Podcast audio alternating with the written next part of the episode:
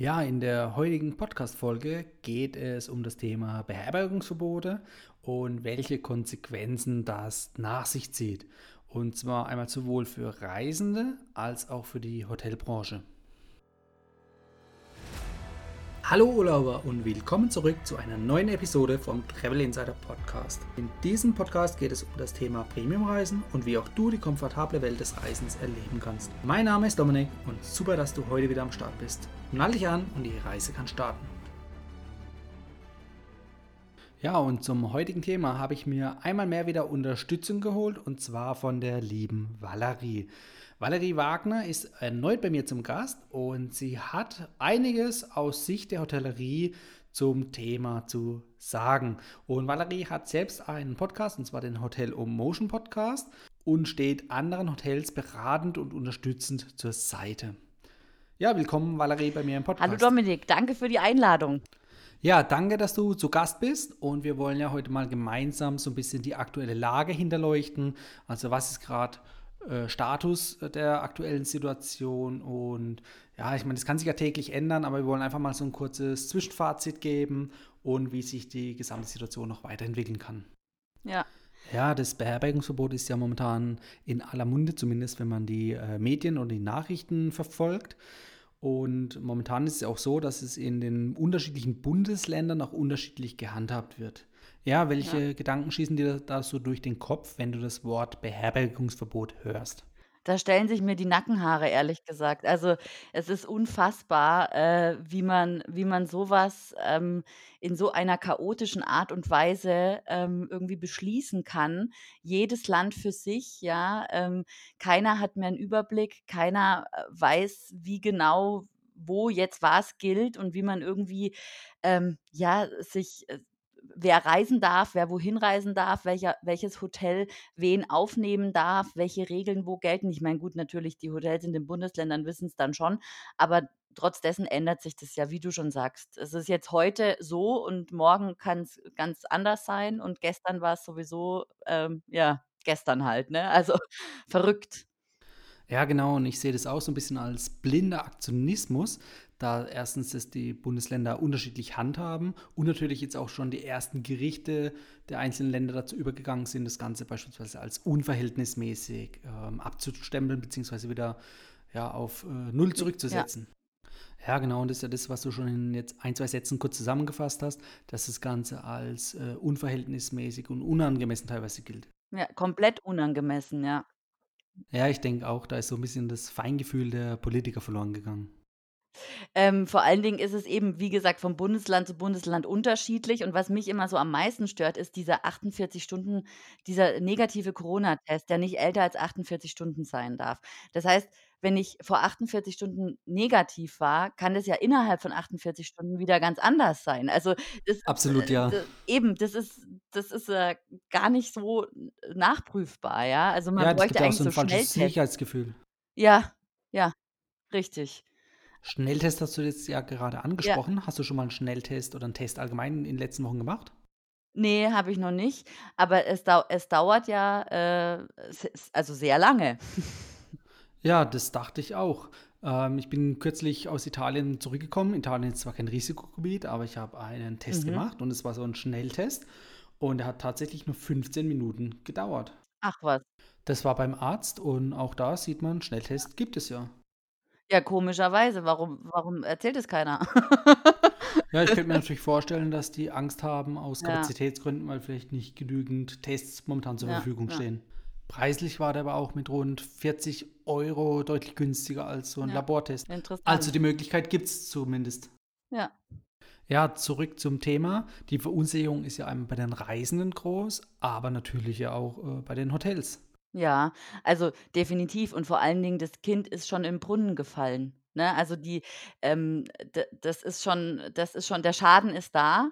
Äh, jeder ist verunsichert.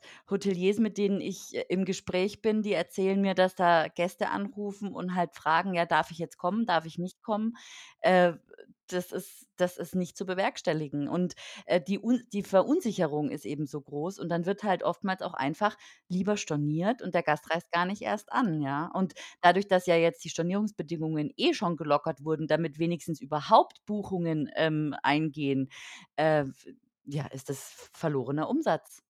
Ja, wie haben jetzt die Beherbergungsbetriebe in den letzten Monaten aus deiner Sicht so die Krise bewältigt? Also, die haben sich richtig gut geschlagen. Also, da muss ich, äh, wirklich 'n großes Lob an die Branche aussprechen.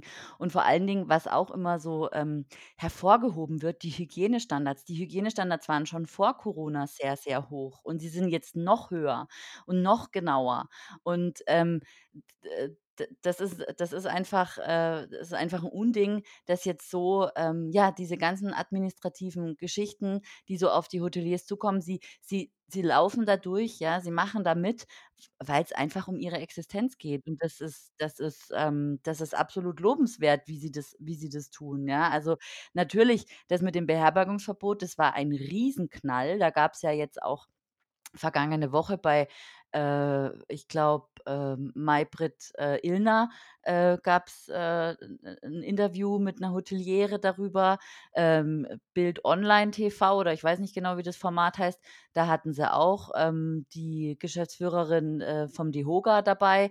Also, ähm, die Branche wehrt sich schon. Das ist und sie wird laut. Also, und das ist wichtig, weil es kann nicht sein, dass das alles auf also, dass das alles auf die abgewälzt wird, ne?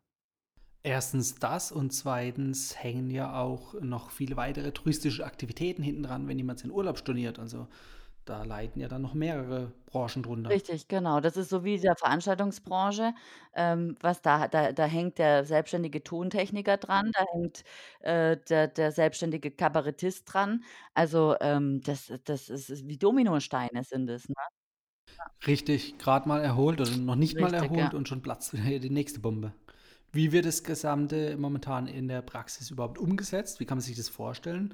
Weil der Hotelier, der müsste ja jetzt wirklich jeden Gast einzeln fragen: „Wo kommt er her?“ Und muss es ja im Blick haben, wo jetzt auch Risikogebiete sind. Richtig, genau. Ist das Das ist überhaupt ja praktikabel? Äh, nein, das ist ja fast nicht umsetzbar, ne? Also, wenn das nicht schon digital gemacht wird, dann stehst du als Gast beziehungsweise als Hotelmitarbeiter an der Rezeption und fragst den Gast: „Wo von woher reisen Sie an? Haben Sie 'n negativen Coronatest dabei?“ Also, das sind ja das sind ja, äh, Fragen, die da jetzt neu gestellt werden müssen, die gab's ja vorher noch nicht. Also, ich meine und dieser der Check-in, die ganzen Prozesse ver ver verändern sich ja auch und verl verlängern sich ja auch, ja? Das ist ja auch zeitintensiv. Und wenn du dann natürlich Gäste hast, die dafür keinerlei Verständnis haben, dann dann bist du da ewig dran. Dann dann dann ist es 'ne richtig unangenehme Situation. Vor allem auch die tägliche Änderung der aktuellen Lage, Ja. ne? Wo ist 'n Risikogebiet, was ist kein Risikogebiet? Als Privatperson weiß man's schon fast Ja. nicht mehr, Ja. aber als Hotelier, also, wenn man hinter der Rezeption stehen würde, dann wüsste ich's fast schon, äh, nicht mehr Ja. wirklich, was der aktuelle Stand ist. Vielleicht von Stand gestern oder vorgestern, aber was sind die aktuellen Ja. Risikogebiete und wie soll man das nachprüfen? Oder wird da irgendwas von staatlicher Seite, also 'ne aktuelle Liste zur Verfügung gestellt? Äh, ich weiß jetzt nicht, ob's von staatlicher Seite ist, aber es gibt 'ne Webseite, da kannst du die Postleitzahl eintragen und dann, äh, sagt dir das die diesen diesen Wert, ja, ob der über 35 ist oder eben mit mit auch mit Ampelsystem, ähm, eben, äh, Hotspot oder nicht, also grün, gelb, rot gibt's da. Und, äh, den kann ich dir im Nachgang vielleicht noch schicken, dann kannst du 'n hin verlinken, dann, ähm, In kannst die Shownotes genau, rein. genau. Und dort kann man das dann anschauen. Aber ob das natürlich jeder weiß, das ist ist keine Ahnung. Aber das wäre zum Beispiel 'ne Möglichkeit. Oder natürlich, wenn's jetzt den digitalen Check-in, äh, gibt, ähm, über 'ne App oder über über 'ne Webseite, dass man da schon, äh, gewisse Dinge einfach abfragt. Ähm, keine Ahnung, Stunde vor Check-in oder 'ne Stunde vor Anreise und dann, äh, das digitalisiert, ja? Die Möglichkeiten gibt's ja auch. Also, ich meine, da können ja auch die Tools aufrüsten. Ja, klar. Aber jetzt ist ja natürlich so, dass gerade in Deutschland ja kein Ausweis verpflichtend am Check-in äh, vorgelegt werden muss. Im Gegenteil zu aus, zum Ausland. Ja, Das heißt, theoretisch könnte ja jemand äh, irgendwo ein anderes Bundesland oder eine andere Adresse angeben und keiner kann es ja. wirklich nachprüfen. Also, natürlich können Hotels jetzt sagen, ähm, sie möchten 'n Ausweis sehen, ne? Also, das das ähm, äh, innerdeutsch, also, für Deutsche ist es herrscht keine Ausweispflicht, ähm, aber natürlich, äh, kann man kann man das an ja, vorzeigen, ne, vorzeigen lassen, das schon. Und das sind natürlich auch wieder so da ist dann dieses Me Zwischenmenschliche wichtig, ja, das mit dem richtigen Gefühl. Wenn das jetzt natürlich 'n Corona-Leugner ist, dann, äh, hast hast den Salat a am Check-in, ja? Also, dann gibt's halt große Diskussionen und, ähm, ja, das ist äh, das ist 'ne brenzliche Situation und eben sehr schwer umzusetzen einfach, ja, weil da so viel, ja, auch Verständnis und Wohlwollen eigentlich, äh, dahinter steckt, ne? Das ist halt, ja, Ja, ist schwierig. schwierig. Also ich sehe auch momentan nicht so die richtige Lösung in der Mm-mm. Zukunft. Wie könnte die Lösung aus deiner Sicht aussehen? Ähm, ja, da das ist 'ne gute Frage. Da habe ich jetzt auch kein, äh ja, keine keine allumfassende Lösung parat, ne? Es ist halt gegenseitiges Verständnis. Äh, das ist ja genau das Gleiche wie bei den Restaurantbesuchen, wenn man jetzt da seine Angaben machen muss, ja? Ich meine, wie viele Micky Maus und Daisys waren in letzter Zeit essen? Das ist also, es liegt, äh, tatsächlich am Mensch, ja? Also, wir müssen uns einfach jetzt zusammenreißen und wir müssen jetzt da gemeinsam durch. Und da gehört's halt dann dazu, dass solche Dinge, wenn der Gegenüber das benötigt, damit eben eine Dienstleistung erbracht werden kann, dann muss man da halt mitmachen. Also, da appelliere ich eigentlich an den gesunden Menschenverstand, aber 'ne 'ne 'ne voll abdeckende Lösung habe ich auch nicht. Also, ja, Kommunikation natürlich, viel Kommunikation, viel erklären, vielleicht schon im Vorhinein von den Hotels aus noch mal drauf hinweisen, das und das und das ist notwendig und so weiter. Ja. Macht's Sinn, als Reisender tatsächlich vorab am Hotel anzurufen und Bescheid zu sagen oder sich zu informieren? Oder bindet es einfach nur zu viele Kapazitäten? Das bindet natürlich Kapazitäten in den Hotels, ist aber komplett verständlich, ne? Auch das gehört ja zur Dienstleistung. Und das genau meine ich, ja. Also, dieses d diese Dominostein, das ist ja die Auswirkung. Die Gäste sind verunsichert, die rufen an, die schreiben E-Mails, das Personal kommt nicht mehr hinterher, das zu beantworten. Du kannst ja quasi 24/7 'n 'n 'n Kollege ans Telefon setzen, damit diese Fragen einfach beantwortet werden. Und natürlich, da müssen jetzt alle Hoteliers durch und da müssen alle Gäste durch. Und da ist es halt wirklich wichtig, ähm, ja, Verständnis füreinander zu haben und Geduld, weil es es bindet Zeit, definitiv. Ja, definitiv. Wobei natürlich die Auswirkungen momentan Stand heute nur noch in 5 Bundesländern aktiv sind, wo es diese Einschränkungen gibt. Alle anderen Bundesländer haben das natürlich Ja, entweder nicht oder richtig, schon ja. gekippt. Also von daher ist ja schon mal wieder der richtige Weg, dass es zumindest wieder einheitlich wird und natürlich auch Ja. einheitlich äh, kein Beherbergungsverbot da ist, weil Tagestouristen sind ja außer in Ja. Mecklenburg-Vorpommern überall erlaubt und das ist dann wirklich eine komische Sache. Und dass man sich da tagsüber irgendwo aufhalten darf und nachts aber nicht. Passt nicht so richtig zusammen. Ja, ja. Ja, für mich auch nicht. Vor allen Dingen, wenn ich jetzt zum Beispiel mit meinem Mann irgendwo übernachte. Also, ich meine, mit dem lebe ich ja auch zusammen oder mit äh, oder, ne, jeder andere mit 'nem mit 'nem Partner oder Familie. Warum soll ich jetzt mit dem da, äh, nicht in 'nen Hotel da da geht's ja eher da würde ich eher mal Großdemonstrationen verbieten und, äh, was aber auch wieder kritisch ist, was ich auch verstehen kann, ja. Aber, äh, das sind so so unsinnige und nicht nachvollziehbare Entscheidungen der Politik, ähm, die dieses Ganze fast zum Überlaufen bringen. Und ich verstehe auch nicht zu Anfang im März, April war das schön gelöst, fand ich, ne? Also, man hat: „So, jetzt machen wir das, dann machen wir das, dann machen wir das.“ Und jetzt kommt so die zweite Welle, ja, und jetzt ist es so 'n Chaos. Ich verstehe es gar nicht. Es ist unfassbar. Ja, da zeigt sich wohl die Überforderung. Ja. Also, dass Kurzschlusshandlungen an der Ja. Tagesordnung sind. Ja, aber man kann natürlich jetzt auch nicht alles so verteufeln, denn irgendwo Ja. hat ja die Regierung auch was richtig Ja. gemacht, sonst würden wir jetzt als Nation nicht so gut dastehen. Klar, es Ja. ist 'n Jammern auf hohem Niveau, aber natürlich muss man auch einmal offen drüber sprechen. Und vor allen Dingen eben diese Ungerechtigkeit, dass es halt auf diese Branche abgewälzt wird, ja, die sowieso schon so sehr leiden unter dieser Pandemie. Also, weil einfach, ja, das äh, die Geschäftsmodelle wegbrechen, sage ich jetzt mal blöd, ja. Ja, richtig, ja.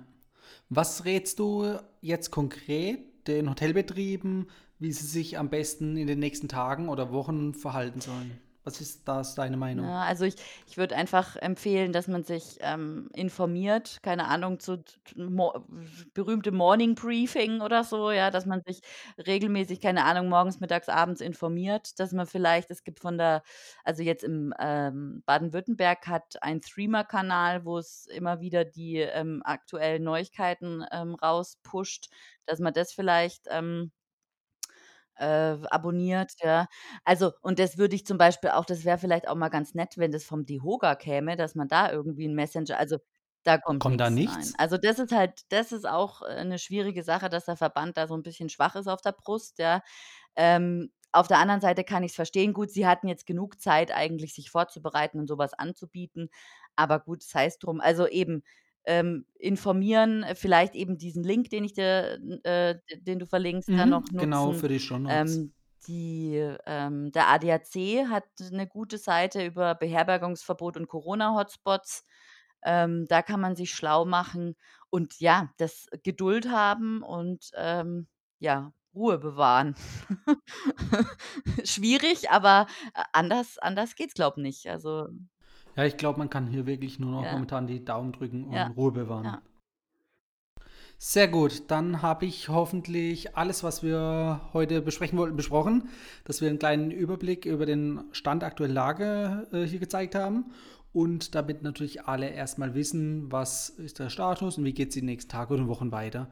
Und natürlich Ruhe bewahren, das ist so das Credo, was ich mir heute merke. Ja, super.